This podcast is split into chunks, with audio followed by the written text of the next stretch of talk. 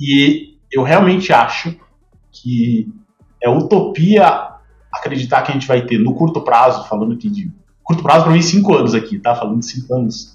Você vai ter um player que vai monopolizar todas essas verticais e todas essas particularidades de quem quer vender online, sabe? É, existem cinco ondas de categorias de produto que em qualquer mercado, você pode olhar para América Latina, você pode olhar para África, você pode olhar para Ásia, é sempre essas cinco ondas.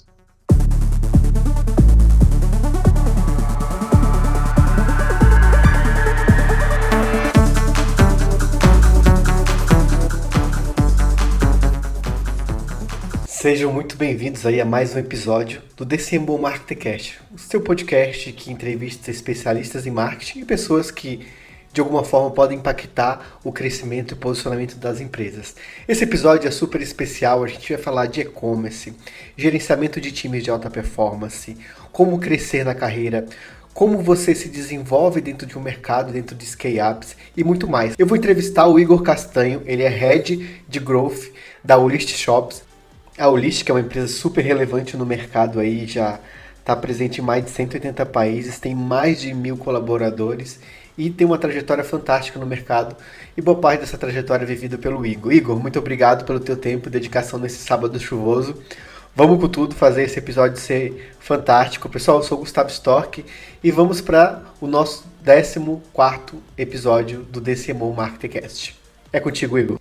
Fantástico, Gustavo. Acho que antes de mais nada, é, obrigado aí pelo convite. Saudações a todos que estão aqui ouvindo ou assistindo a gente. Né? Muito obrigado pela introdução também, pela recepção desse cenário maravilhoso, enfim, com esse setup fantástico. Para mim é um prazer estar aqui falando e compartilhando. Eu falo aqui de Curitiba que o tempo já está um pouquinho mais cinza, típico de Curitiba, mas, mas vale a pena, né? Quando a causa é nobre aqui, a gente faz, faz com prazer.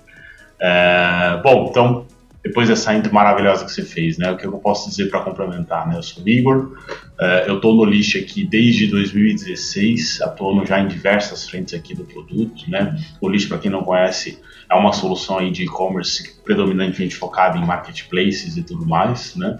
Uh, o Olist existe desde 2015 e eu estou na empresa desde 2016. Né? Então eu vi é, esse case crescer até onde estamos hoje, né? Sair de 40 para mil funcionários, enfim, trocar de sede, ampliar o produto, ampliar o portfólio de produtos e, e tudo mais, né? Sempre por um viés muito ligado à área de marketing à área de growth. Uh, sempre olhando muito para o mercado de e-commerce, que é onde a gente está inserido. Então, acho que isso pode ter é, insights valiosos aqui para quem quer entender um pouquinho mais sobre o mercado de e-commerce, entender um pouquinho mais do detalhe e também é, se livrar de alguns mitos que a gente acaba criando sobre e-commerce muitas vezes. Né? Isso sempre acaba acontecendo, então eu espero contribuir para isso também. Legal, cara. Eu acredito que uma coisa muito bacana, até né, pelo trabalho que a List tem, uh, antes até de a gente entrar na. que é legal falar um pouquinho resumidamente da tua trajetória, o que, que é o Olist em si? Né? Uh, é, eu, eu, entendo que o Olist tem um papel muito importante no mercado, no que, no que tange permitir que o pequeno e a pessoa que está com dificuldade de começar comece e ganhe força no mercado. Explica para o pessoal um pouco antes de a gente avançar esses tópicos tão bacanas. O que, que é o List? Perfeito. Acho que a melhor maneira de eu contar o que é o List é dar um passinho para trás e falar um pouquinho também sobre o conceito de marketplace, né? Que é o, o case de e-commerce dessa década, a gente pode dizer assim, né? Ele nem tem 10 anos ainda de, de marketplace formal, assim como mercado consolidado no Brasil. Né? Qual é a lógica? Os grandes e-commerce, tá? os principais e-commerce do Brasil, é, Mercado Livre, Americanas, Amazon, é, Extra, enfim, todos os outros, né? A lista é grande. É, eles perceberam que eles tinham muito tráfego, uma base grande de clientes, né? E uma base grande de clientes que circulava entre esses diferentes sites. Né? Muito porque às vezes um site tinha um determinado foco num determinado nicho, outro tinha um outro portfólio, uma condição de pagamento, alguma coisa assim. Né? Então o consumidor ele transita entre todos esses sites e eles entenderam que uma das maneiras de ampliar a rentabilidade sem penalizar os custos da empresa eh, e tentando trazer esse cliente para mais perto com mais recorrência era simplesmente emprestar parte dessa visibilidade e desse tráfego desses grandes e-commerce para qualquer lojista aproveitar isso. Então, eu, Americanas, eu, Mercado Livre, tenho aqui 100 milhões, 200 milhões, 300 milhões de tráfego por mês. Eu abro espaço para você colocar o seu produto e você opera, você envia. Então, eu, Americanas, eu, Mercado Livre, eu, Amazon, não preciso gastar com estoque, não preciso gastar com toda a operação e handling ali de produto diretamente, né? Uh, e isso me traz muito mais eficiência. E da mesma forma, o vendedor ganha porque ele vai ter toda uma estrutura de e-commerce já pronta e uma visibilidade imensa. E aí essa transação é mediada por meio de uma comissão, que é onde os marketplaces ganham dinheiro. Essa é a lógica básica do marketplace. Né? E eu acho que o Olist uh, se encaixa nisso como a ferramenta de tecnologia que vem complementando essa experiência aí desde 2015. Tá? Por que, que eu falo que ela vem complementando a experiência? Porque a gente vem agregando serviços. Até a proposta do valor do lixo ela vem evoluindo né, nesses últimos 5, 6 anos. Lá em 2015, uh, eh, a gente começou com a proposta de acesso aos marketplaces. Né? Então, assim, o simples entrar no marketplace, ele não era tão prático e trivial como é hoje, por exemplo. Né? Então, alguns marketplaces na época não aceitavam MEI, né? alguns marketplaces tinham regras um pouco mais específicas para entrada. Né? Você tinha marketplaces que existiam no Brasil que não estão mais em atividade, como é o caso do Walmart. Você tinha marketplaces que não existiam e hoje estão crescendo, como é o caso do Shopee. Né? Então, lá em 2015 e 2016, a proposta do List era muito ligada a esse acesso. Via o List, você consegue entrar dentro desses marketplaces. Né? Só que a gente fazer um acesso potencializado para esse lojista. Porque ao invés da gente simplesmente fazer uma integração técnica da coisa, né? então eu pego o seu produto daqui, coloco o seu produto lá, que é um tipo de serviço que já existe no mercado, a gente agrega valor e competitividade para esse lojista. A gente, dentro dos marketplaces, tem uma loja que é a loja List, que a gente fala que é uma grande loja âncora, né? é uma loja que tem visibilidade, reputação, ela tem muitos produtos, né? ela tem muitas avaliações, Uh, e isso pesa positivamente para quem vai comprar, porque confia mais na loja, e isso pesa positivamente na visibilidade dentro dos canais, né? porque o lixo consegue negociar com esses canais de venda, é, consegue negociar campanhas, consegue negociar destaques, né? e os próprios algoritmos desses marketplaces privilegiam muito essa visibilidade. Então, lá em 2015 e 2016, a gente pegava esse lojista, facilitava esse acesso e entregava essa primeira camada de valor. Né? Uh, os marketplaces foram evoluindo, essa questão de acesso hoje ela já não é um diferencial, né? Você consegue facilmente entrar direto em qualquer canal, as restrições elas mudaram muito, os controles mudaram muito. Mas aí o Olist agrega com outros recursos hoje em dia. A gente ainda tem essa proposta de valor, você ainda vai ter a loja Olist lá com visibilidade, reputação e tudo mais. Mas eu também trago via software inteligência de mercado, por exemplo, para você precificar. Eu trago uma interface centralizada de gestão para você, enfim, não ficar ali é, tendo que alternar entre uma tela e outra, um sistema e outro. Né? E também entrego é, recursos de competitividade e gestão. Né? Competitividade nada mais é do que é, você, por exemplo, ter a opção de antecipar um repasse né, de todos os marketplaces que você vendeu. Né? Você tem uma data única de repasse. Né? E também até suporte na logística, né? A gente dá subsídio na logística para você conseguir oferecer um frete mais barato, um frete mais rápido. Então hoje, né, falando apenas da solução List Store, né, a gente tem um portfólio completo de performance dentro do marketplace e um produto que está criando um ecossistema e se expandindo. A gente tem o List Shops, que é uma plataforma de e-commerce, tem o List Packs, que é uma solução de logística. Então a gente está tentando entregar toda essa camada de tecnologia de e-commerce que o lojista precisa para vender online. Legal, muito bom, cara, bacana. E a gente vê né, esse movimento no mercado. Uh, nosso próprio grupo aqui, né? Eu faço parte do grupo Local Web. A gente tem um ecossistema aí de 15 empresas e boa parte delas a gente está presente no e-commerce. A gente vê o quanto que esse mercado está crescendo, mas a gente vai para os dados, né? Que é, que é o que a gente gosta de conversar aqui. E uh, até lá atrás a gente falou sobre isso que apesar desse crescimento vertiginoso do mercado, apesar de tantas empresas entrantes, apesar que após o Covid a gente viu esse mercado explodir, ele ainda representa menos de 10% do varejo. Né? E aí é que está a, a, grande, a grande questão aí, aí que está o, o, a, a, o salto, né, o, a oportunidade. Esse mercado ainda está muito incipiente, parece que ele está inflado, cheio de gente, mas não. Ele está muito no começo ainda, porque tem muito, muita muitas empresas ainda que podem entrar e aproveitar essa oportunidade do 24 por 7, né? Que é o que a gente fala muito do e-commerce. Uh, cara, como que você veio parar nesse mercado e qual é a tua história aí? Que, normalmente a gente começa de um lado, vai para o outro. E qual é a tua história? Qual é a tua trajetória? Você é formado em quê? Você vem da onde? Fantástico, Gustavo. A minha história, ela começa bem maluca e completamente fora do segmento de startups, tecnologia, e-commerce e derivados, tá? É, eu sou formado em jornalismo e sou formado em economia. Fiz as duas faculdades em paralelo, mas assim, sempre quis ser jornalista. Sempre a minha carreira sempre foi orientada para o jornalismo, né? É, muito a comunicação, de compartilhar conteúdo, de falar em podcast, dar palestra, gravar vídeo, vem muito dessa frente. E eu, quando fiz jornalismo, eu queria ser repórter. Simples, carreira padrão, como trabalhar no jornal, trabalhar num veículo de mídia, né? O sonho mesmo era ser repórter esportivo, né? Ir lá no campo entrevistar jogador, aquela coisa toda. Né? Uh, e direcionei minha carreira no começo dela para isso. Eu me formei em jornalismo e aí eu fiz um programa de trainee para trabalhar no grupo RPC, Gazeta do Povo, que é o principal jornal impresso aqui do Paraná. Na época ainda era um jornal impresso. Né? Uh, fiz esse trainee, comecei ali a formação de trainee e acabei sendo contratado. E eu fui contratado para ser repórter de agronegócio. Então, quando eu falo que não tem nada a ver com tecnologia ali no sentido de informática e tudo mais, né? É por causa disso. Mas é um Meu mercado, trabalho. Mas é um mercado bom o agro também, né? Tem as agrotech aí, tem bastante coisa legal.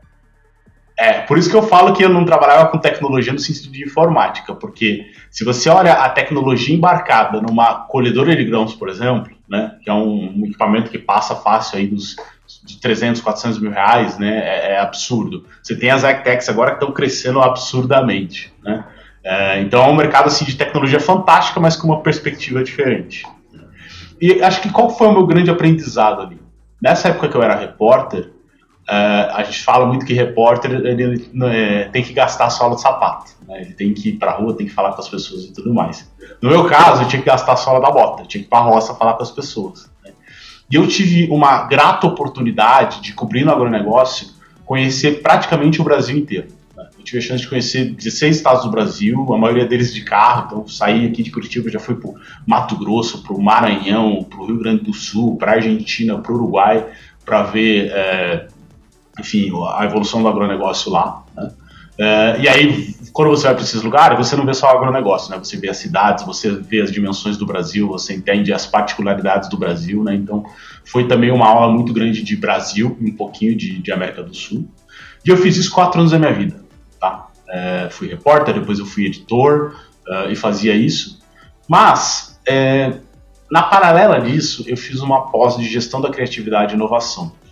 E eu trabalhava numa indústria que é extremamente conservadora ainda, né? Um jornal impresso, né? Assim, ouvintes aqui, né? Faça essa reflexão. Qual foi a última vez que você pegou num jornal impresso, sujou a mão ali com a tinta? Ou comprou? Pior ainda, né? Porque às vezes pode ter pego no sinal, alguma coisa assim, né?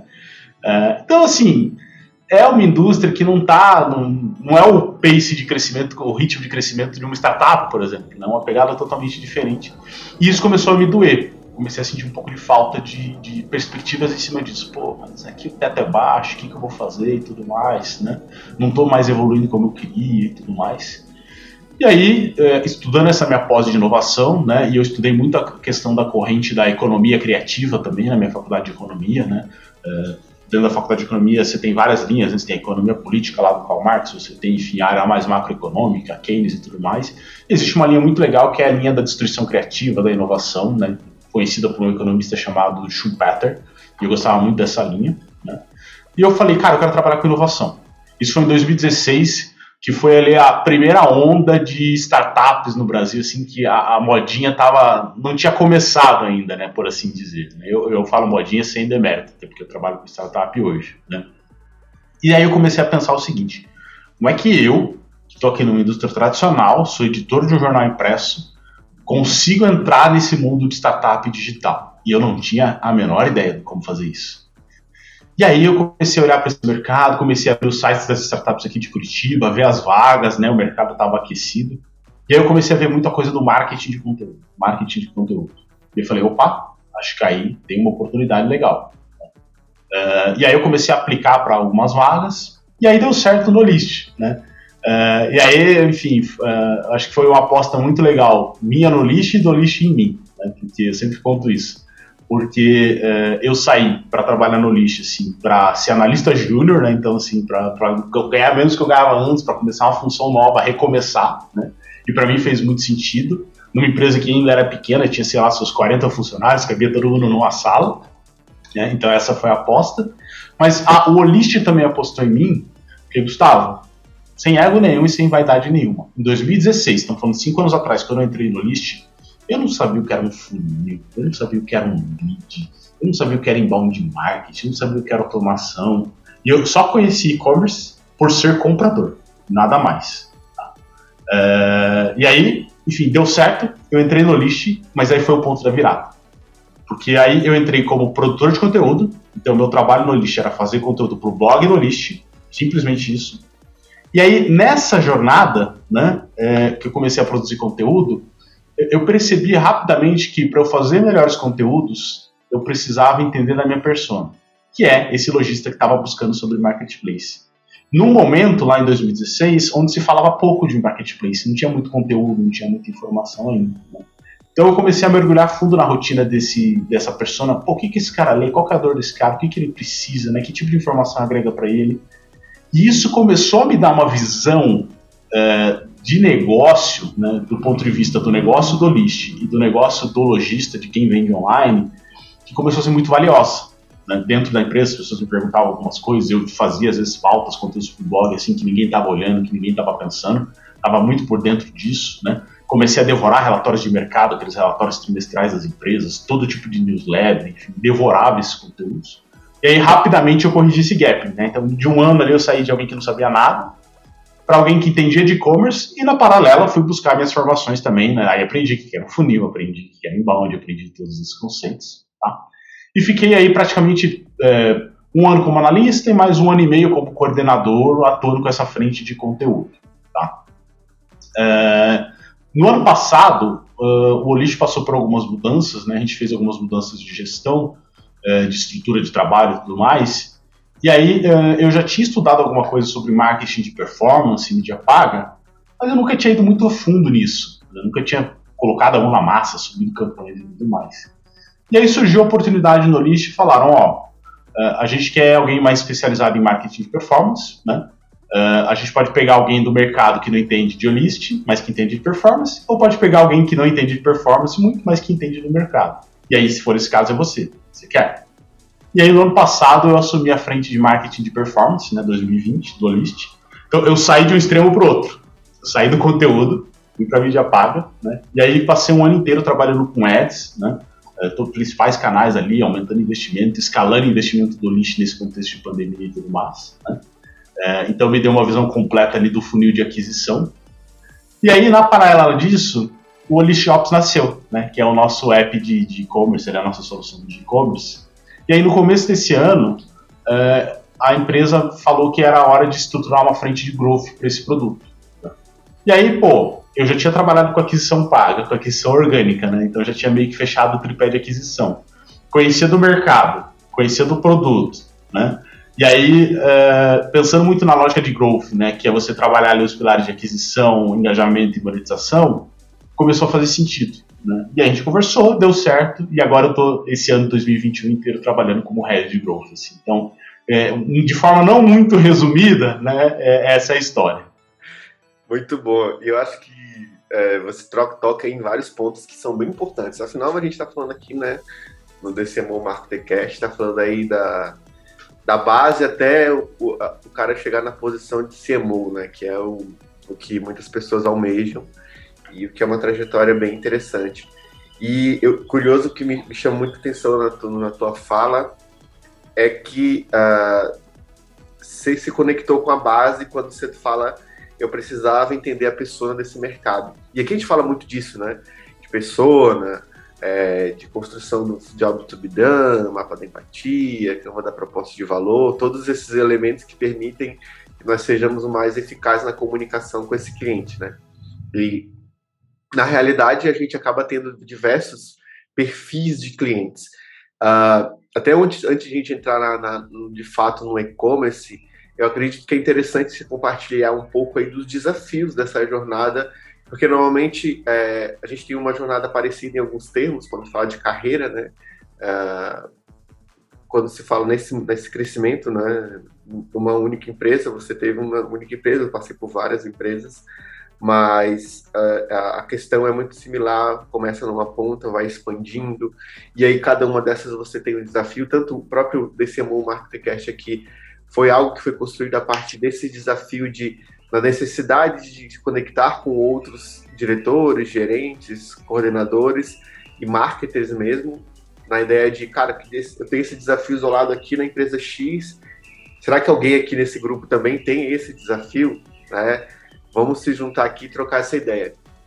Uh, quais os principais desafios você pode nos trazer assim quando fala disso, né? De essa trajetória e pegar uma empresa que a gente sabe são scale-ups, crescimento é absurdo, a gente nunca está pronto para o crescimento que é preciso, né? Tanto de estrutura, de conhecimento, de pessoas, nem de budget. É, como é que foi para ti esse desafio? Assim, o que, que você pode ressaltar até chegar nesse momento de growth né, hoje, né? Fantástico, Gustavo. Eu acho que tem alguns pontos dessa jornada, assim, que acho que se conectam, né? Sempre que alguém me pede uma, uma dica de carreira, um direcionamento, é um pouco do que eu conto, assim. Eu acho que a primeira coisa é, sim, você tem uma ambição de onde você quer chegar. Né? Mas você ser mais focado nessa sua ambição de onde você quer chegar e menos no caminho como você vai fazer para chegar lá. Tá? Por que, que, eu digo isso? Se lá em 2016, quando eu fiz a minha entrevista no List, alguém me falasse que cinco anos depois eu ia ser Head of Growth de um produto, que eu ia ter trabalhado um ano com marketing de performance, é, do contexto que eu estava, eu não teria acreditado. Eu não teria acreditado. Eu teria falado, não, não, acho que não é possível. Se alguém tivesse me contado essa história. É, mas por que deu certo? Porque, primeira coisa, acho que a capacidade de você se adaptar e encarar as oportunidades. Quando me ofereceram um desafio dessa frente de performance, pô, uma baita responsabilidade, orçamento de milhares de reais por mês, né? Dá um frio na barriga. Mas você tem que ter um pouco dessa coragem de arriscar, e poderia ter sido um fiasco, né? mas acho que tem que ter essa disposição para arriscar quando surge o desafio. E acho que esse é o ponto fantástico quando você está no scale-up, é que assim, scale-up sempre vai precisar de gente para fazer coisa boa, coisa importante. Gente boa sempre vai ter espaço, né? É, às vezes não é uma oportunidade que você planejou, mas é uma oportunidade que pode te ajudar a crescer, né? É, então você precisa estar aberto e de olho e, e flexível e disponível para essas oportunidades. Mas uma vez que você também é, seja agraciado com essas oportunidades, você tem que pedalar, você tem que ralar. Tá? Então, assim, ah, é muito bonito eu contar que ah, eu era head de orgânico e eu fui para ser head de pago. Mas o que eu às vezes passa batida, que as pessoas não pensam, é que assim, a partir do dia que eu assumi essa posição, eu ficava vários e vários dias, até 10, 11 horas da noite, vendo vídeo de tutorial de Google Ads, vendo vídeo é, de, de, enfim, é, otimização de campanha, fazendo curso, né? É, no meu pós-expediente ali, né? E, e, sem romantizar a carga de trabalho, assim, eu fazia aquilo porque eu sabia que eu precisava aprender, precisava aprender rápido. E acho que esse é um outro ponto chave também quando você está dentro desse ecossistema, né? Você precisa aprender rápido, né? E aprender rápido não significa se matar de trabalhar, mas significa que sim, você vai ter que buscar formas de fazer isso. Uh, e aí, o que, que eu fazia? Ah, quando eu estava mais disposto, terminava o expediente, eu via um vídeo do YouTube de uma, duas horas quando eu não estava tão disposto, eu ia caminhar ouvindo um podcast, né? Mas assim, todo dia eu estava fazendo alguma coisa, lendo um artigo, ouvindo um podcast, vendo um vídeo. Então eu estava estudando muito sobre aquilo. E acho que as frentes de estudo, elas sempre tiveram muito presentes na minha vida. Então assim, quando eu entrei lá no List, eu não sabia o que era um lead, eu fiz todas as certificações gratuitas disponíveis, a de inbound marketing, da HubSpot, da Hawk Content, a de marketing de conteúdo. Eu fiz, eu terminei, eu tirei todas essas certificações. Né? de novo, sempre ali no pós-expediente, lendo, estudando, buscando e tudo mais. Então, assim, esteja aberto às oportunidades, mas estude quando as oportunidades aparecerem. Né? Não achem que só ter oportunidade resolve a sua vida. Acho que esse é um outro ponto importante também. Né? É, terceiro ponto, né? É importante a habilidade técnica, é importante você saber dar um bid numa campanha, é importante você saber os fatores de SEO. É, sim, mas é importante você também saber é, um pouco daquilo que a gente fala que são as soft skills, né? Então, assim, como você se torna um elemento valioso para a organização, né? Como é que você se porta numa reunião? Como é que você faz um planejamento estratégico? Como é que você faz a sua gestão de pessoas?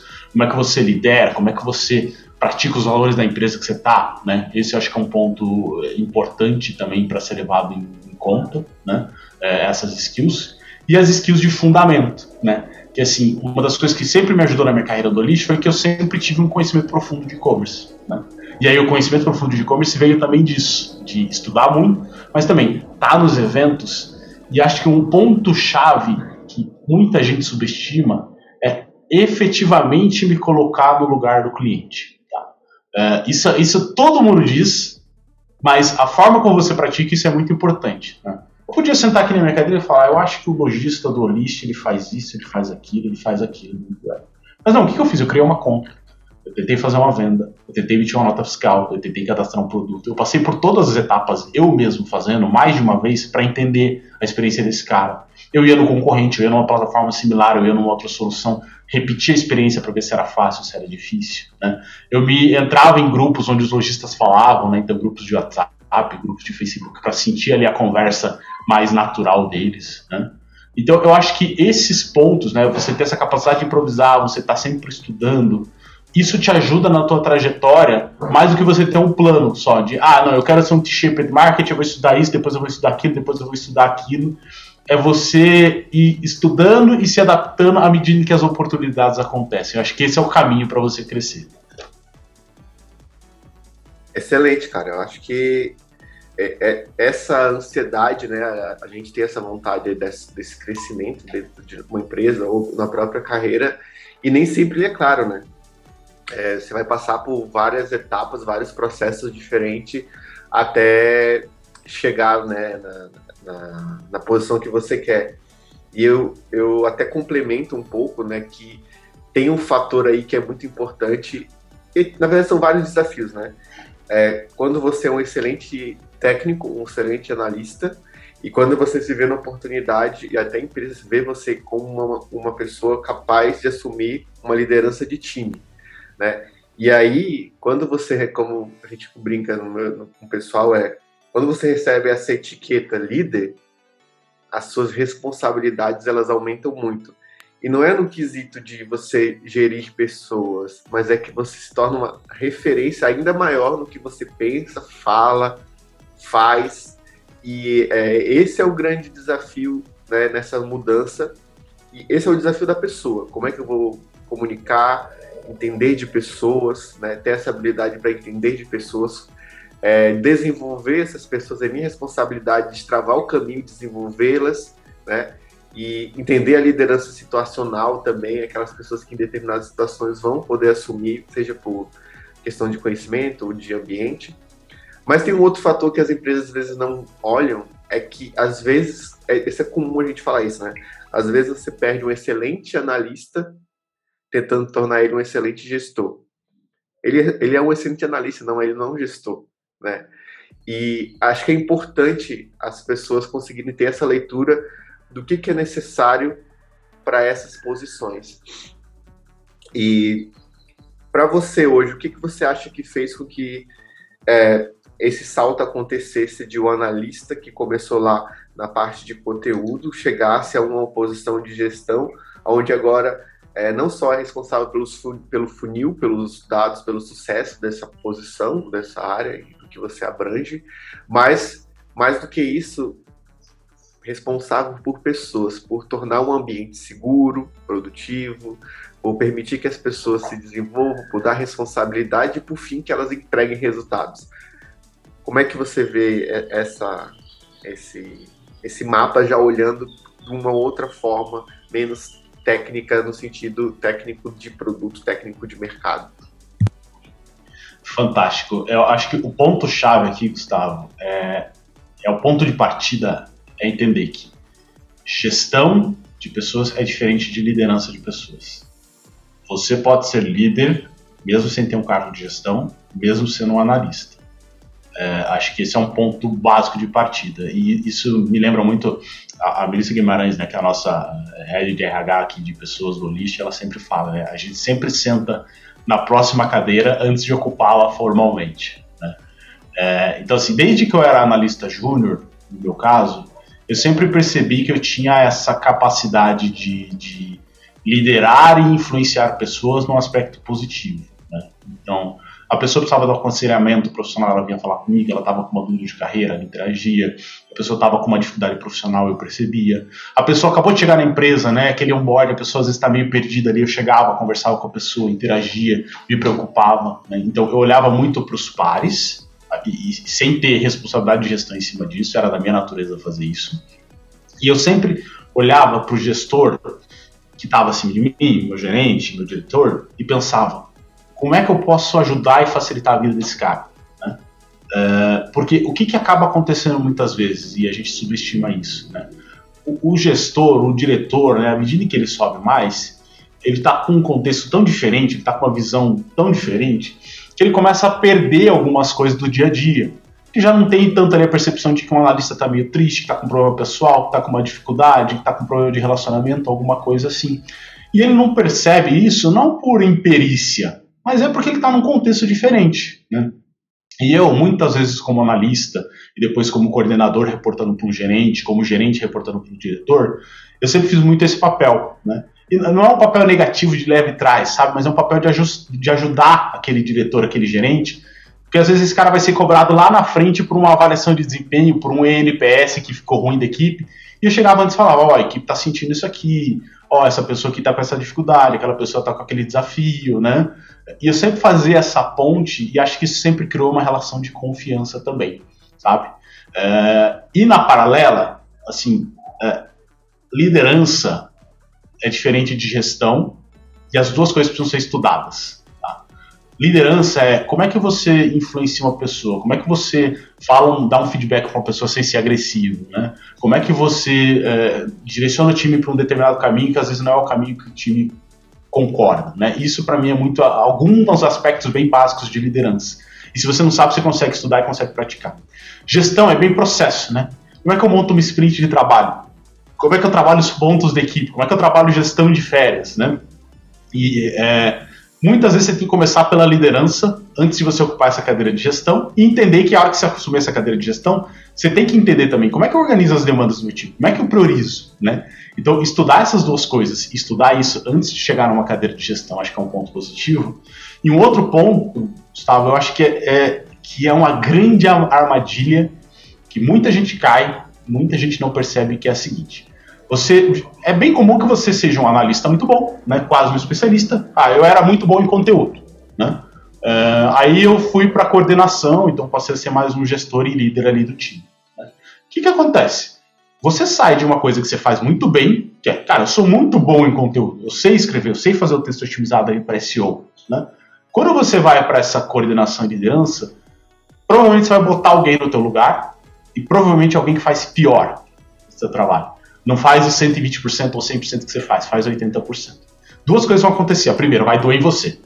Você fala, pô, a pessoa está fazendo pior que eu. Né? E dois, você vai ter o reflexo de ir lá fazer, botar a mão na massa. Você tem esse reflexo por dois motivos. Um, por esse apego, você quer ver a coisa bem feita. Né? Não, deixa aqui que eu faço, é mais fácil do que te ensinar, esse reflexo. E o outro reflexo é o seguinte: quando você está ali na posição de liderança, você começa a lidar com desafios muito desconfortáveis. Você começa a lidar com gente te confrontando, você começa a lidar com pressão. Né? E isso pode te amedrontar e te levar para o teu lugar seguro ah, não, isso aqui é muito desconfortável, deixa eu voltar aqui para o conteúdo um pouquinho, que é o que eu domino, né? Só que aí você está botando tempo aqui do conteúdo ou qualquer outra coisa técnica que você faça e você não começa a fazer direito o seu trabalho. Então você precisa desapegar daquele teu conhecimento, entender que agora a tua realidade é outra e tá muito bem preparado para esse desconforto que vai surgir, que vai surgir. E quando a gente fala de startup scale up, esse desconforto é um soco. E aí, Gustavo, na minha opinião, para você aguentar esse soco, você tem que estar tá com a terapia muito em dia, tem que estar tá praticando esporte para jogar para fora, tem que estar tá com assim, ou, ou, falei terapia, mas pode ser qualquer processo de autoconhecimento que você tenha, qualquer processo de gestão de estresse que você tenha, sabe? Porque isso é muito difícil. E isso é uma coisa que eu não vejo todo mundo contando. É muito linda a minha história aqui, né? Ah, é um analista que subiu e subiu, mas isso ninguém fala. E é contínuo, né? Esse processo de você, como é, na gestão, nesse processo da gestão, você tem que ser quase como se fosse um atleta mental ali. Você tem que estar tá buscando o alto nível todo o tempo, porque tem pressão. é, tem conhecimento para ser desenvolvido, uh, tem os conflitos, né? E a gente fala de conflito no sentido de conflitos construtivos que vão gerar, de fato, algum resultado. É, eu brincava ontem, conversava com o Pedro, que é o CEO da Bag, e a gente falava que, falando sobre exatamente essa parte, né? Pô, faz exercício, o que não faz. Eu falei, cara, eu tô indo. Eu comecei uma, há três meses uma, uma, uma organização de, de, de estar mais bem fisicamente, psicologicamente, né? Então, tô fazendo pilates, tô fazendo físio, fazendo academia, tudo isso para dar aquele booster, né?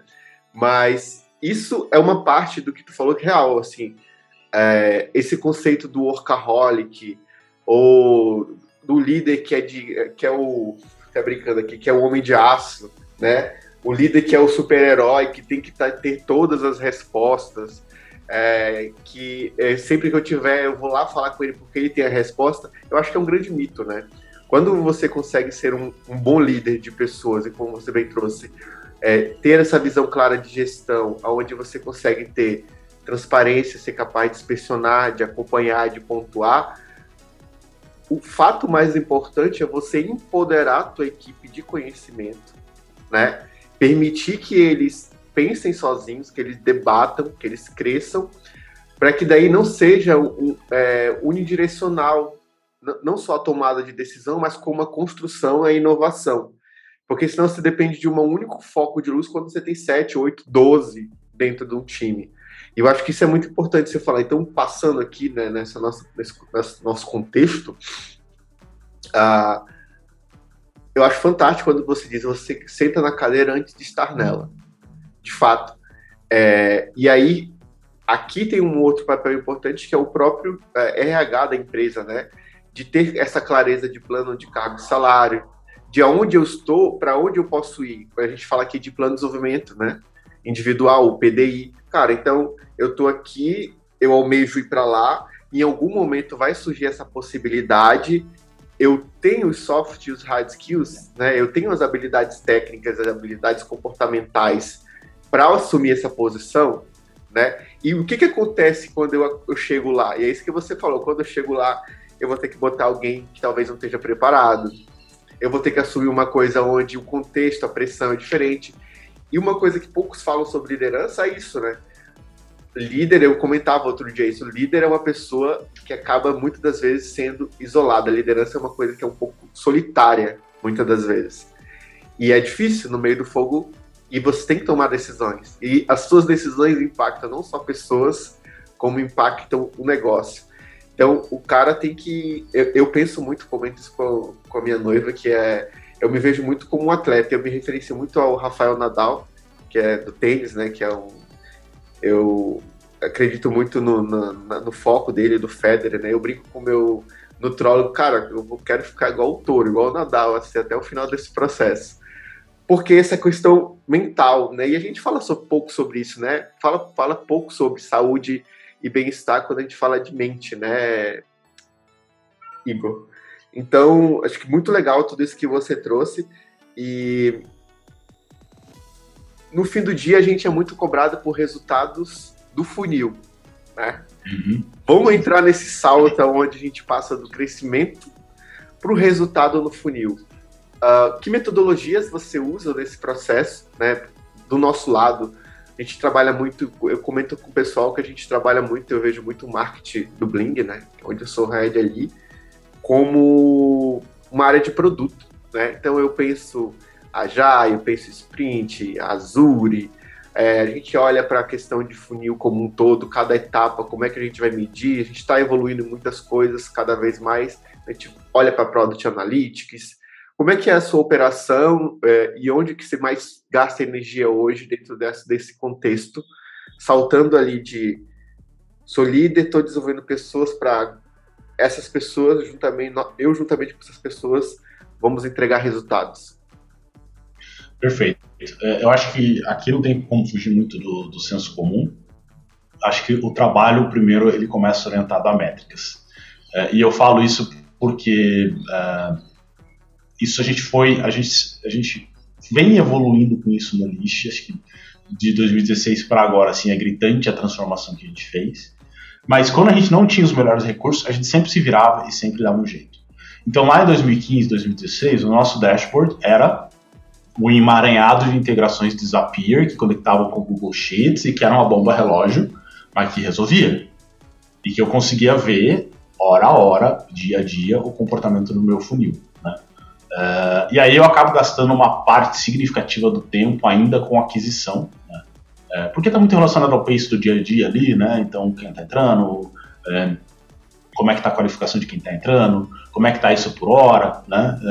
e aí, fazendo isso, olhando isso todo dia, você começa a, a, a, ter alguns feelings assim que são difíceis de explicar, né? Mas a, intuição, a tua intuição começa a ficar aguçada. É, então, assim, eu olho o funil de aquisição pelo menos três vezes por dia, geralmente no mesmo horário. Isso me dá uma intuição de que às vezes eu olho para o funil 9 horas da manhã, eu já sei se o dia vai ser acima da média ou abaixo da média. Eu olho para o funil ali às vezes meio-dia, eu já sei a gente vai ter um dia fantástico, a gente vai conseguir recuperar, vai recuperar de tarde ou não vai. Né? E essa intuição você só consegue com consistência. Assim, que daí você começa a lembrar, de, você começa a criar as memórias, né? Ah, terça-feira passada, como é que estava esse horário?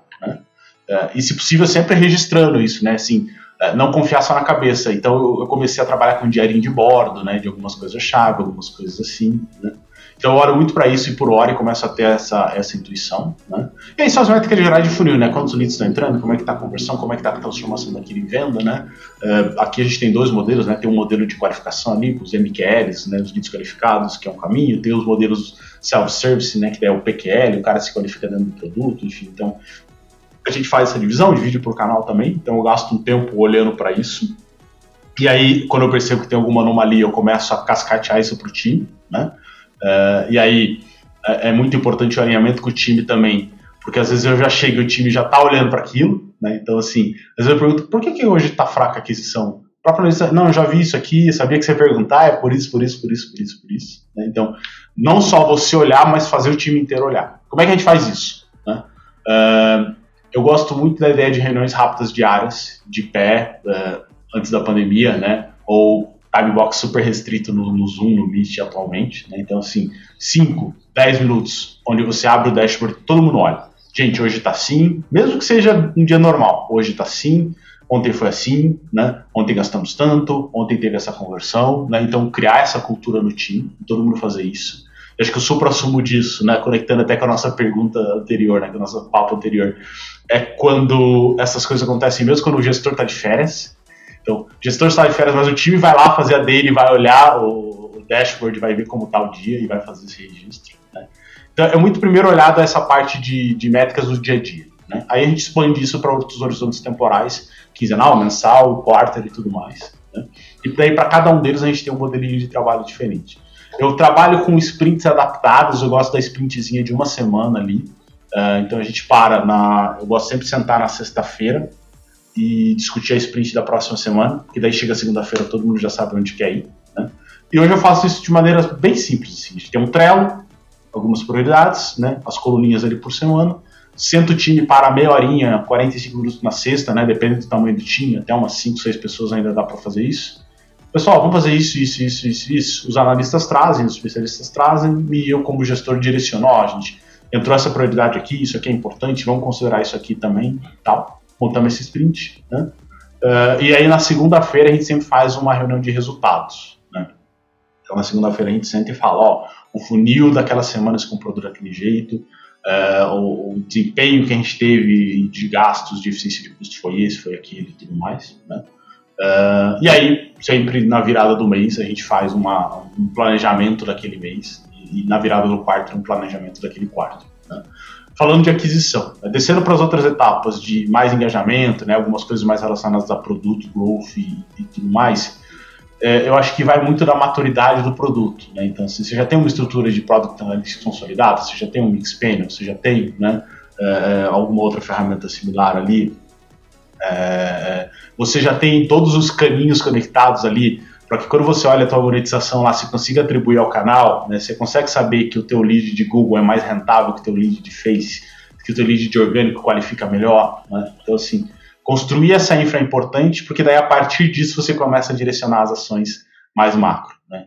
É, eu, como gestor, eu gasto um tempo olhando para essas métricas de aquisição ainda, de uma maneira mais superficial, né, e distribuindo isso para o time em níveis diferentes de dedicação.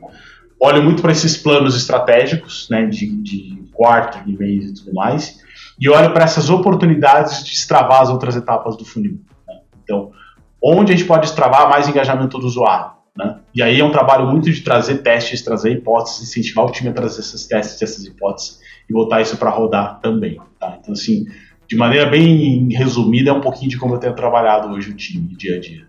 Legal, cara, muito bom. Acho que é, se resumiu aí o desafio de 99% dos marketers, né? É, olhar funil, criar ações, gerir backlog é, e estar tá pronto para entregar um resultado contínuo. Me chamou, me chamou muita atenção quando você trouxe que a sua sprint é semanal, né? Eu já trabalhei com sprint de duas semanas, com sprint mensal, mas é, eu particularmente nunca vi muita vantagem em trabalhar com uma sprint semanal. Eu queria explorar um pouquinho melhor esse contexto contigo, o porquê que você traz uma sprint semanal, e além disso, se você seta as metas na sprint também, porque é uma coisa que a gente trabalha bastante, com metas por sprint, né, e a gente acaba quebrando ali um mês em duas partes, e aí a gente tem é, uma estrutura de squads, né, então a gente tem squads que focam em etapas diferentes, em situações diferentes, em focos específicos ali do, do funil. E aí a gente tem toda aquela priorização, construção do backlog que é cascateado lá atrás, a partir da visão estratégica, do OKR estratégico, tático operacional, para daí a gente quebrar isso em iniciativas, olhando sempre para os OKRs e para os KPIs que vão estar tá controlando aquilo ali. Esse é mais ou menos o modelo que eu uso, né? Mas uh, essa visão de trabalhar semanal, qual, qual que é a tua motivação e, por que que ele, na tua, na tua opinião, acaba sendo melhor que uma sprint mais longa? Boa. Uh, e, e, aqui tem um ponto que eu acabei até esquecendo de citar nessa rotina, que além de tudo isso, tem toda a atividade de liderança e gestão do time, né? One-on-ones e tudo mais. E eu acho que a resposta para a tua pergunta vem muito disso, né? Eu gosto muito da lógica de liderança situacional, né? Então, há momentos na gestão de time e de equipe, não importa o nível da pessoa, um analista sênior, um especialista, alguém júnior, que dependendo do projeto, dependendo do desafio, você tem que sentar mais perto e estar tá mais cadente ali no, no acompanhamento. Né? Tem coisas que você tem que olhar quase que no dia a dia, tem coisas que você tem que olhar talvez a cada dois dias, né? Porque às vezes é um projeto importante, ou porque aquele profissional às vezes não está num momento tão bom, né? Ou aquele profissional ele tem o conhecimento técnico, mas não tem a experiência fazendo aquilo, né? É, então a resposta para fazer sprints de uma semana é muito por causa dessa liderança situacional. Né? E qual é a situação aqui? Acho que são dois aspectos fundamentais. Um é o contexto de pandemia, né? Eu senti que traz mais alívio para o time, né? Nesse contexto de remoto, enfim, é, ter essa dinâmica, essa interação, né? Ali e pensar mais e recalibrar a rota, né? Fazendo isso semanalmente, né? E dois, pelo momento em que está o nosso produto, onde você ainda tem muita ação de ganho de curto prazo, você tem muita low hanging fruit ainda, e menos coisas estruturantes que levam muito mais tempo para acontecer. Né? Então, assim, é muito por esse contexto situacional. Hoje tem muita alavanca que eu puxo durante a semana que já move o ponteiro mais rápido. Né?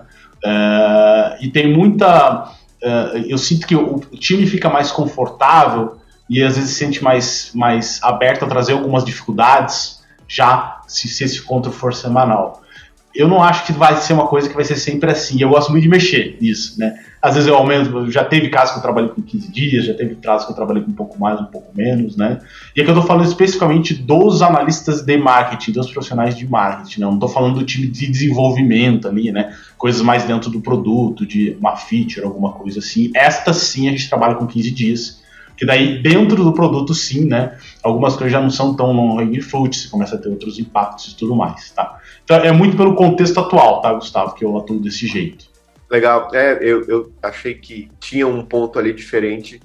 É, eu, eu falo assim, da nossa operação, a gente acaba tendo essa. E tem um ponto bem legal que você trouxe que é sobre a liderança, né? A gente acaba até tendo o, a, coordenação em si, né? Que tá ali junto com, com o time, mas nesse momento até duas coordenações. É, mas a gente tem os líderes de squad, né? Que daí não é alguém que tem que é líder em si, no, né, tem essa posição, mas tem essa responsabilidade. Por quê? Porque é a pessoa que mais se desenvolveu, então ela está mais próximo do time no beat, né? Então ela, ela tem essa, é, essa responsabilidade naquele momento ali de juntar o time, de organizar, de identificar tudo isso e escalando, mas a presença do, de, de mim como gerente, do, do coordenador próximo é muito importante para esse desenvolvimento. O desafio que eu trago, né, até nesse ponto relacionado à gestão de backlog, é o tamanho, né? Que no nosso caso, particularmente, a gente está falando ali é, de tocar em frentes diferentes, né? Não só etapas de funil, mas de produto também, né?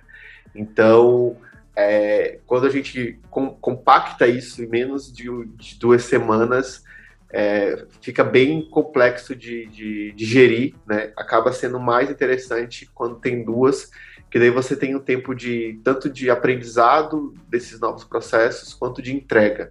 E isso é contínuo, mas normalmente está tá dentro de um projeto, né? Então a gente trabalha muito com projetos.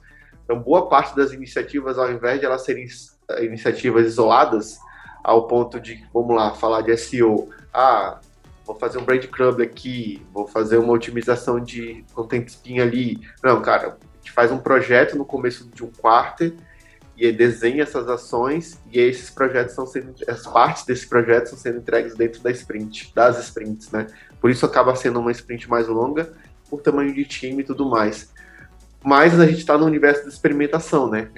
Se fizer sentido, faz sentido ser uma semana. Por exemplo, minha última sprint agora, ela vai ser de três semanas, porque o momento pede, porque vai ser importante, e até para começar bem alinhado com é, os OKRs do Q4, né, do terceiro, do quarto trimestre que a gente vai trabalhar.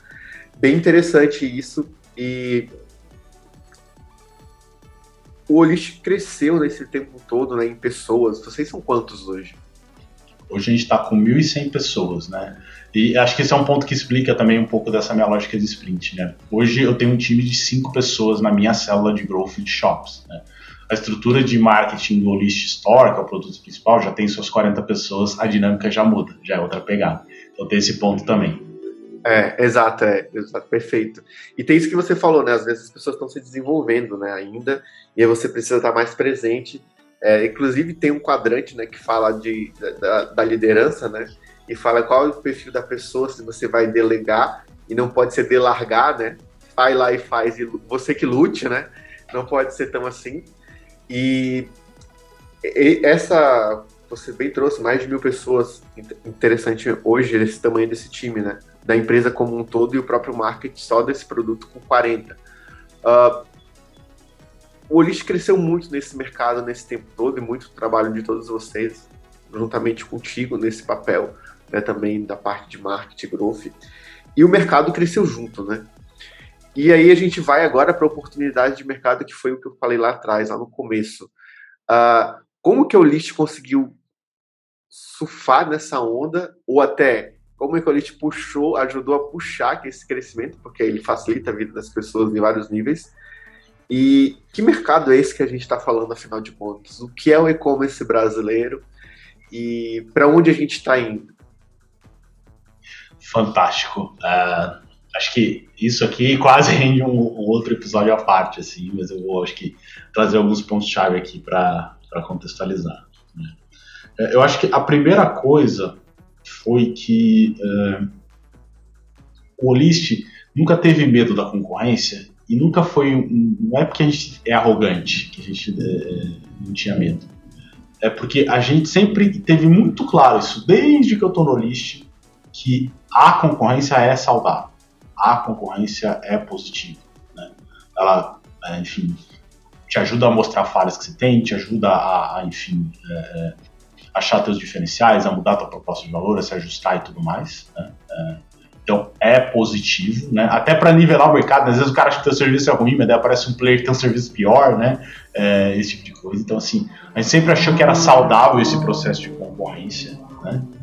É, e a gente te, sempre teve muita clareza de aonde a gente quer chegar com o list. Não é só um produto ali para entregar uma solução razoável, fazer uns trocados, fazer um dinheiro e, e, acabou, né? A gente quer entregar uma solução de ponta, né? Realmente quer empoderar o lojista e tudo mais.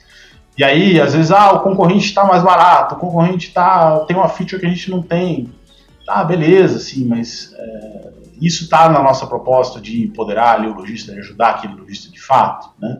É, a gente consegue fazer isso de uma outra maneira, né? Então, assim, é, a gente nunca temeu, mas sim a gente sempre olhou para o mercado, né? a gente sempre entendeu o que os players estão fazendo, qual é a tendência, para onde o mercado está indo uh, e tudo mais, e acho que sempre soube se adaptar a isso, né? É, e, e, sempre de maneira muito, muito leal, né? Uh, acho que, enfim, dentro desse ecossistema de e-commerce, a gente trabalha muito com parceria, muito com integração. As tecnologias elas são muito fragmentadas, né? É, todo o stack de e-commerce, fala-se pouco sobre isso, eu acho, né? mas o stack de alguém que trabalha com e-commerce, ele precisa ter lá um RP, ele precisa ter às vezes um integrador, às vezes ele precisa ter uma plataforma de e-commerce, ele precisa ter N coisas, né? E muitas vezes são coisas de players diferentes, esses sistemas precisam se conectar. Então, assim, é, tem toda uma questão estratégica, mas você vai interagir com um cara que às vezes é teu pseudo concorrente, né? Ou que tem um overlap ali de público e tudo mais. E você precisa criar uma relação ali sadia e saudável, né? Dentro daquele ambiente de competição, de, de enfim, é, é, é, não, não fechar as portas, interagir, né? Às vezes você tá no evento, o cara tá no stand do lado ali, você tá interagindo, você tá conversando, né? E tudo mais. Então, é, o Oli teve essa postura muito de dialogar, de falar, de trazer e tudo mais, né? Mas de agregar ao mercado e menos de ser nocivo. Tá? E acho que por que, que a gente vem com essa postura? Porque o potencial do e-commerce no Brasil ele é imenso. E eu sinceramente acho que tem espaço para todo mundo. Uh, e, e, trago alguns dados aqui para a gente falar sobre isso, né, para a gente embasar melhor essa, essa análise. A primeira coisa, uh, se você pega a última década, 2011 para cá, todos todos, todos os anos o e-commerce cresceu. Não importa se teve crise política, se A ou B ganhou a eleição, se a economia, se o PIB cresceu, se o PIB caiu. Se você pega o gráfico, se você pega a webshop do Elite lá, todos os anos e-commerce cresceu em faturamento, bilhões. E a exceção de dois anos, é, que eu não lembro exatamente quais agora, todos os anos foi crescimento acima de dois dígitos, crescimento acima de 10%. Então, assim, é bilhão em cima de bilhão, é bilhão em cima de bilhão, crescendo. E, e por que, que esse crescimento acontece? Né? E sempre aconteceu?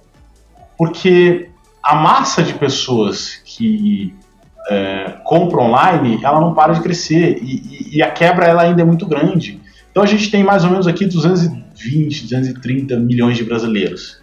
Você tem aí mais ou menos 50 milhões de pessoas que não estão bancarizadas, né? que não tem como comprar online. Agora está começando né, com os bancos digitais, com a, até o banco digital do governo, da Caixa, com o auxílio, né, está empoderando essa galera. A hora que essa galera começar a comprar online com mais consistência, o mercado cresce, só com mais gente. Né. Você tem um monte de gente que não tem acesso à internet direito ainda. Né? Quanto mais soluções mobile, planos de baixo custo, esse tipo de coisa você entregar, mais gente vai comprar. E quando você olha assim, ah, tem 130, 140 milhões de pessoas com acesso à internet no Brasil. Você tem aí 60, 70, 80 milhões de shoppers. Você tem praticamente 50, 60 milhões de pessoas que não compram online.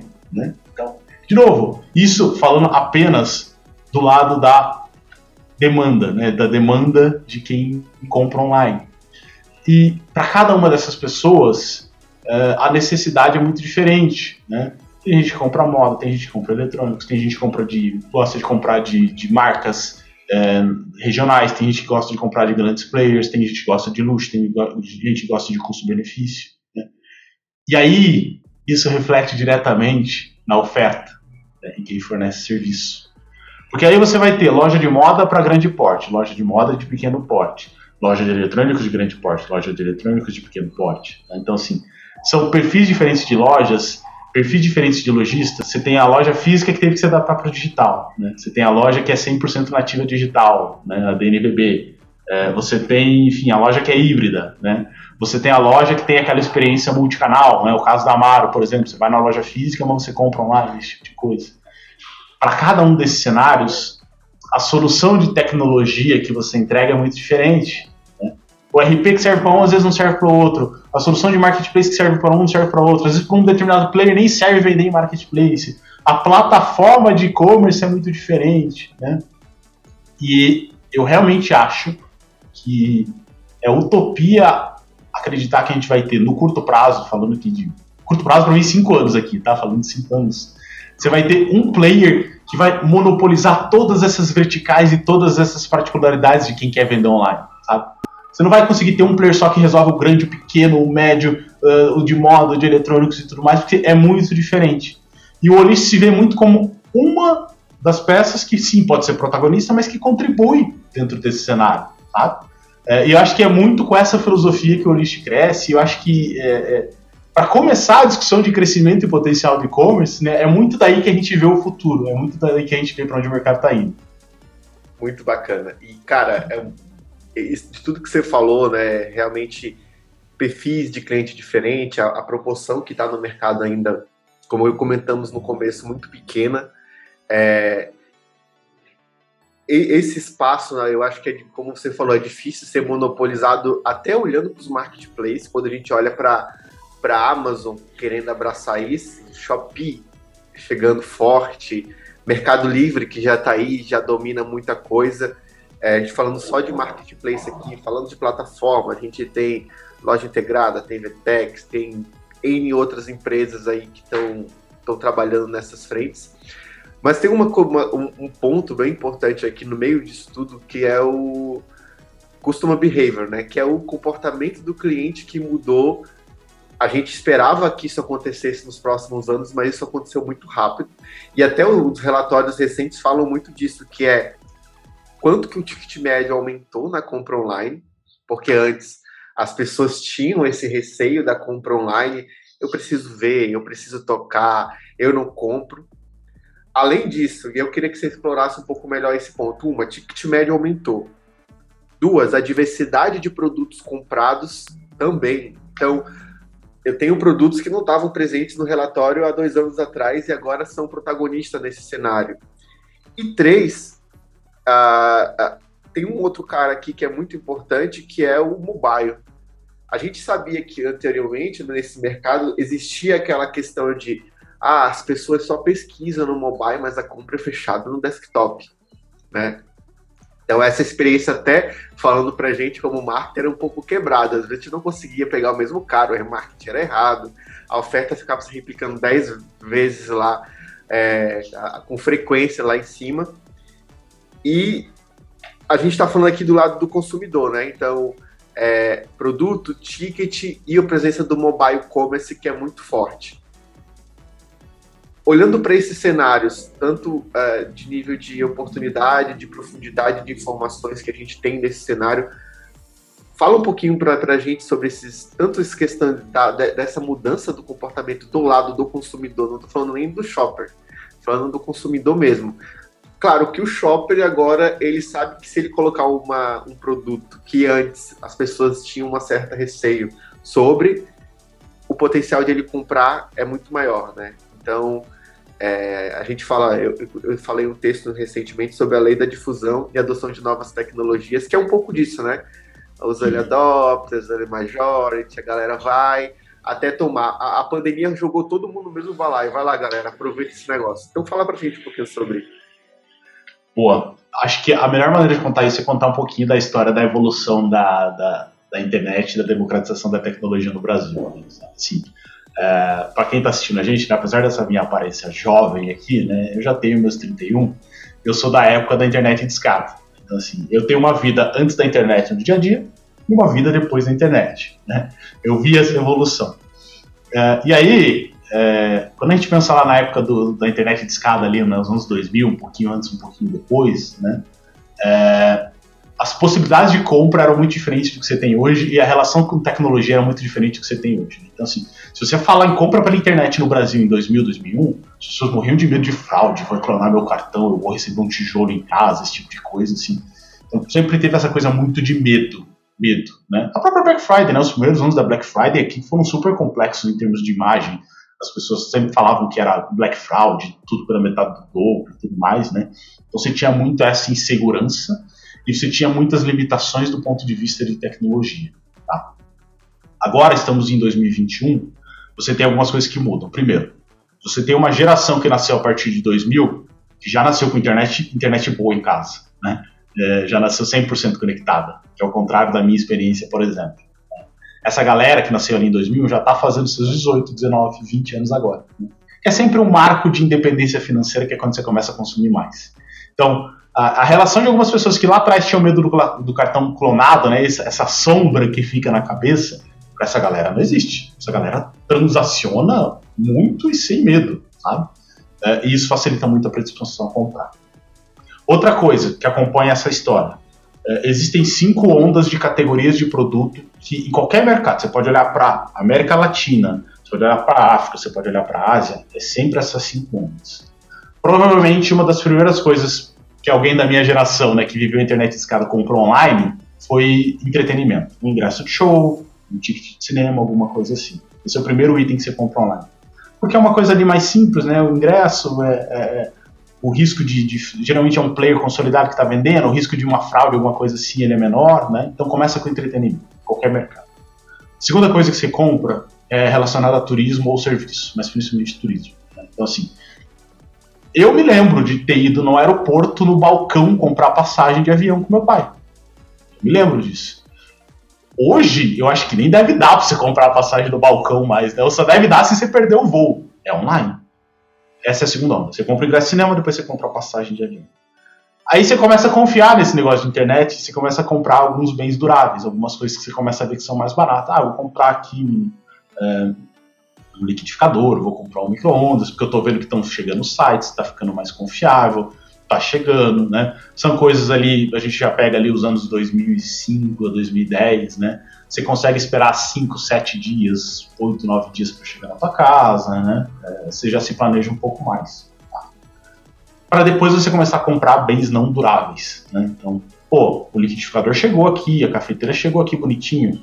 Pô, deixa eu comprar agora aqui um, sei lá, um perfume que eu gosto, né, uma maquiagem que eu gosto e tudo mais, né, que começa a ficar mais barato, começa a ter mais oferta e tudo mais. E a última onda, que é a onda que a gente está agora no Brasil, é a dos perecíveis. Você começa a comprar comida. Né? Isso é muito impulsionado pelos aplicativos, se conecta com o ponto do mobile que você falou. Né? Então, hoje em dia, né, nos últimos cinco anos, aí você tem Rappi, Food, uh, Uber Eats e qualquer outro para você comprar comida. Né? Mas assim, ainda tem, tem muito que evoluir nessa frente de perecíveis ainda. Tá? A Amazon nos Estados Unidos comprou uma rede de supermercados chamada Whole Foods Market, né, focada em orgânicos. Você consegue comprar comida fresca, né, via e-commerce, que está começando no Brasil, mas ainda não é muito forte. Né.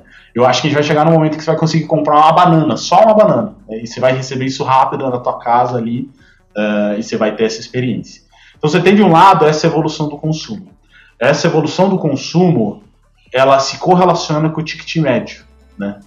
Porque aí você começa a ganhar confiança de que eu posso fazer uma transação de uma geladeira de dois mil reais com o meu cartão de crédito que não vai ser clonado o cartão, não vai ser golpe. É, se eu precisar, no último caso, devolver a geladeira, é mais fácil devolver, alguém vai me buscar, a tecnologia evoluiu para isso. Né? É, os sites são seguros, eu tenho opções de pagamento, eu consigo parcelar a geladeira, não preciso pagar ela à vista, né? Tem soluções para isso. Então, assim, a tecnologia empoderou essas compras de ticket médio maior, e isso ajudou a levar o ticket médio mais para cima. Né? E, para fechar o link com o mobile, né, a capacidade de você transacionar via mobile está evoluindo também, de algumas formas. Primeiro, é, até pouco tempo atrás, assim, ainda tem site de e-commerce que não é responsivo, não os grandes players, né, mas um pequeno lojista ali, tem plataforma de e-commerce que ainda você tem que contratar a parte de uma solução responsiva, né? Quer dizer, o que, que isso quer dizer? Você não consegue fechar um carrinho pelo celular, o site quebra, porque a experiência é estranha, porque a experiência não é muito boa. Hoje em dia já tem solução que você consegue fazer o app da sua loja muito fácil, né? Ele pega ali teu e-commerce, a tua, tua plataforma de e-commerce e adapta ela pro pro, pro app ali, você baixa o app e faz a transação fácil, simples e tudo mais, né? Você tem os aplicativos de e-commerce, né? Então todos agora têm aplicativo. Shopee é totalmente pautado em aplicativo, né? Todos os grandes marketplaces têm aplicativo, fazem às vezes ofertas específicas pelos aplicativos, né? E aí você começa a casar com as carteiras virtuais. Né? Então assim, Magalu tem o Magalu Pay, a B2W tem o AMI, Via Varejo tem o Bank, né? É, Mercado Pago, enfim.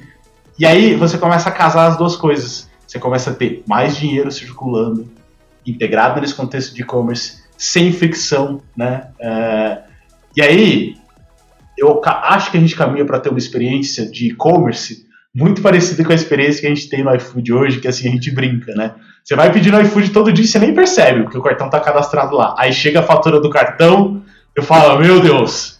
Só que é com comida, ticket médio mais baixo. Eu acho que vai chegar um ponto que você vai falar, nossa, eu fui comprandinho aqui no e-commerce, uma coisa, outra, outra, vai chegar a fatura e você vai ter esse mesmo susto.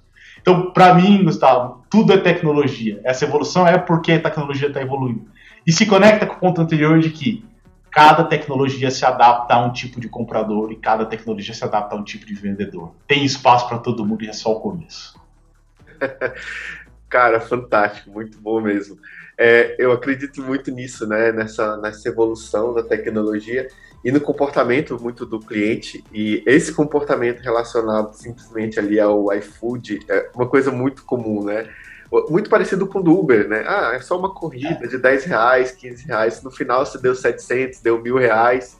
Já foi, morreu, né?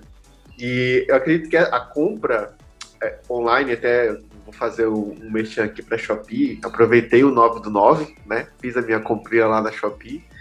E é muito interessante que uh, até quando você está tocando esses primeiros players ou até na compra, eu sou particularmente um super fã da, da, da Magalu, Magazine Luiza. Eu conversava com outra pessoa, também curte muito.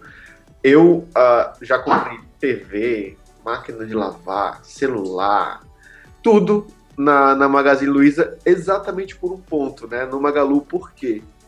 É a confiança, a segurança que me passa, a credibilidade da empresa e uh, o ecossistema que foi construído em torno disso. E aí acho que a gente chega aqui na, na cereja do bolo final desse, desse episódio que é, foi sobre marketing, pessoas e agora e-commerce. A, Magazine Luiza, para mim, é um grande exemplo desse, né? Que, claro, se inspiram muito nas empresas lá fora de ser o super app, né? Eu acho legal você falar um pouco desse conceito de super app depois. E eu tenho tanta experiência, eu tenho a experiência da compra, eu tenho a do seguro, eu tenho a da loja física, eu posso pedir no online e comprar e buscar no digital. Lá, desculpa, eu posso pedir, comprar no digital e ir lá na loja buscar, porque elas tornam um ponto de entrega. E hoje toda empresa está correndo para ter esses vários pontos de entrega distribuídos, que já é um outro, que já é um outro negócio. E esse conceito né, de uma, uma empresa querer ser esse super app para algum determinado segmento. Esse é um ponto um que eu queria que a gente terminasse discutindo. Uh, e o outro ponto é um ponto que você falou. O mercado de e-commerce é um dos que mais movimenta dinheiro e é bilhões em cima de bilhões. Eu tenho uma premissa, uma, isso é uma questão minha total, que assim, cara, não sei, não é sobre é, concorrer um com o outro, mas quem que vai ser o maior nesse mercado quando eu falo de, de modelos de negócio mesmo e de segmento? O e-commerce cresce muito mais as partes financeiras, as fintechs também. Então a gente tem muita grana, muita oportunidade, muito tudo. E aí quem está nos ouvindo aqui também pode ser empreendedor, né? Onde é que você, vamos lá, se você puder escolher um time, apesar de você já joga em um, né? Mas se você puder escolher um lado aqui, cara, tô aqui ou, ou quero empreender ou quero começar uma carreira e-commerce ou financeiro. Boa. É, deixa eu passar para alguns pontos aqui, eu já respondo essa pergunta, mas prometo que eu não vou fugir da raia. É, sobre a questão do super app, né, é, é, bem como você falou. Não é só e-commerce que está olhando para super app. Tá? Então, assim, você tem o Magalu com essa missão, você tem, enfim, é, o AliExpress que já tem um case lá fora, né, o WeChat lá na China, enfim, como um case consolidado, você tem gente com essa missão. Mas você tem justamente a galera das fintechs olhando para isso também. Né? Então você tem, por exemplo, um Banco Inter que tem um marketplace. Né? Você tem o C6 Bank que tem a loja dele ali. Né? Então você já começa a integrar a conta bancária com o marketplace. Né? Uh, e na paralela disso tudo, você tem os canais sociais. Você já tem um WhatsApp que já tem catálogo online, que já aceita pagamentos. Você tem um Instagram um Facebook ali, né? É, que já tem as soluções de shopping e, e pagamento e, e carrinho está evoluindo isso muito rápido também. Então, está todo mundo olhando para essa tendência. Uh, e aqui, falando de maneira totalmente agnóstica, vai ganhar essa tendência quem conseguir oferecer a experiência mais fluida para transitar nesse ecossistema e quem conseguir captar o maior tempo de atenção das pessoas. Não adianta você ter uma baita experiência, mas a pessoa não querer passar tempo ali. Então acho que esse é um componente importante para olhar na equação. É, eu acho que em algum momento, sim, o Brasil vai começar uma tendência de consolidação, mas eu não acho que é tão já. Eu não acho que a gente vai ver um movimento nos próximos dois a três anos, como você tem, por exemplo, nos Estados Unidos, onde a Amazon domina. Eu acho que, que domina mais, mais metade das vendas de e-commerce nos Estados Unidos são na Amazon, né? É, eu não vejo isso acontecendo tão a curto prazo no Brasil por N particularidades. Eu acho que isso pode vir a acontecer, mas é uma coisa de médio prazo, um pouco mais para frente. É, e aí, sem fugir da raia, respondendo a sua pergunta, eu sou muito suspeito para falar, Gustavo, porque eu sou apaixonado por e-commerce. Sou apaixonado, assim, eu gosto de. Eu, primeiro que eu sou apaixonado por comprar online, eu gosto de procurar o desconto, achar o melhor cashback, achar a melhor promoção, entender a experiência de compra, ver quem aceita Pix, ver quem está aceitando boleto, ver como é que é a experiência de carrinho e tudo mais. É, eu sou apaixonado pelo processo de venda online também você vê o produto chegando, você vê um cliente achando seu produto por uma estratégia de marketing, trazendo e tudo mais. De falar aqui para vocês sobre essas coisas, falar sobre os números, né? Essas coisas eu tenho na ponta da língua, não porque eu fico estudando, mas porque eu gosto, porque eu acompanho, porque eu gasto meu lazer nisso. Então, eu ainda apostaria no e-commerce. Eu acho que o sistema bancário tá, vai passar por, as fintechs vão passar por algumas outras transformações, né? Você tem Open Bank, você tem outras coisas acontecendo. Antes um pouquinho de chegar no e-commerce ainda. Uh, então eu, eu, eu, eu olharia para o e-commerce. O meu viés é para o e-commerce, não vou negar. Muito bom. Isso porque a gente está falando com um economista, né? Com o cara que, que teve essa. Esse, inclusive, eu, eu cursei três cadeiras de economia, mas acabei seguindo por, pela parte de tecnologia. É, cara, eu acho que o, os dois vão caminhar muito juntos, né? E a, a gente está falando aqui dos efeitos diretos desse mercado, né? tanto do e-commerce quanto desse movimento da fintech, open bank, dessa transparência nos dados, de eu ser dono do meu dado também. Aí a gente vai lá falar de LGPD e outras coisas, mas o colateral disso, né, ninguém consegue prever de fato o que, que vai acontecer, né? Porque tem um colateral absurdo aí em relação a todo esse mercado. É aquela pedrinha ali que foi jogada no lago, mas vai reverberar ali é, muita coisa vai acontecer ainda, né?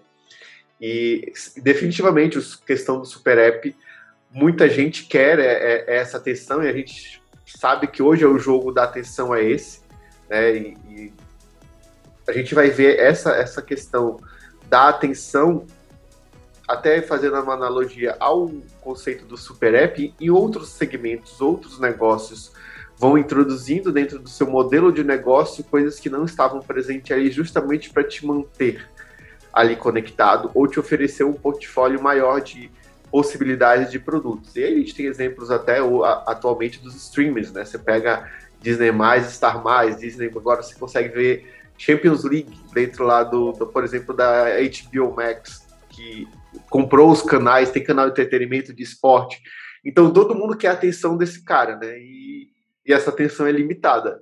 E aí a gente entra no que você falou. Vai ganhar essa atenção não só quem oferecer a melhor proposta de valor, mas quem oferecer a melhor experiência. Né? Por fim, a um bom preço, a um bom custo também, porque aí você vai ter tantas opções no mercado. Igor, cara, papo bom pra caramba. Acho que, como você falou, isso aqui valia dois, três episódios aí pra gente trocar e apresentar tanta coisa pra, legal pra galera. Você me deu um desafio muito grande qual vai ser a chamada dos 30 segundos iniciais do episódio, porque agora tem três assuntos diferentes, eu vou ter que bater a cabeça aqui para pensar como é que vai ser isso.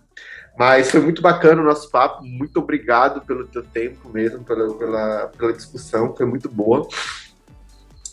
Vamos caminhando aqui para o final, é, fica à vontade aí para deixar uma mensagem, dar uma dica de ferramenta, de um lugar que as pessoas podem estudar, e como as pessoas te encontram nas redes também ali é, LinkedIn, se quiser e-mail, telefone, fica à vontade, como é que você se sentir melhor.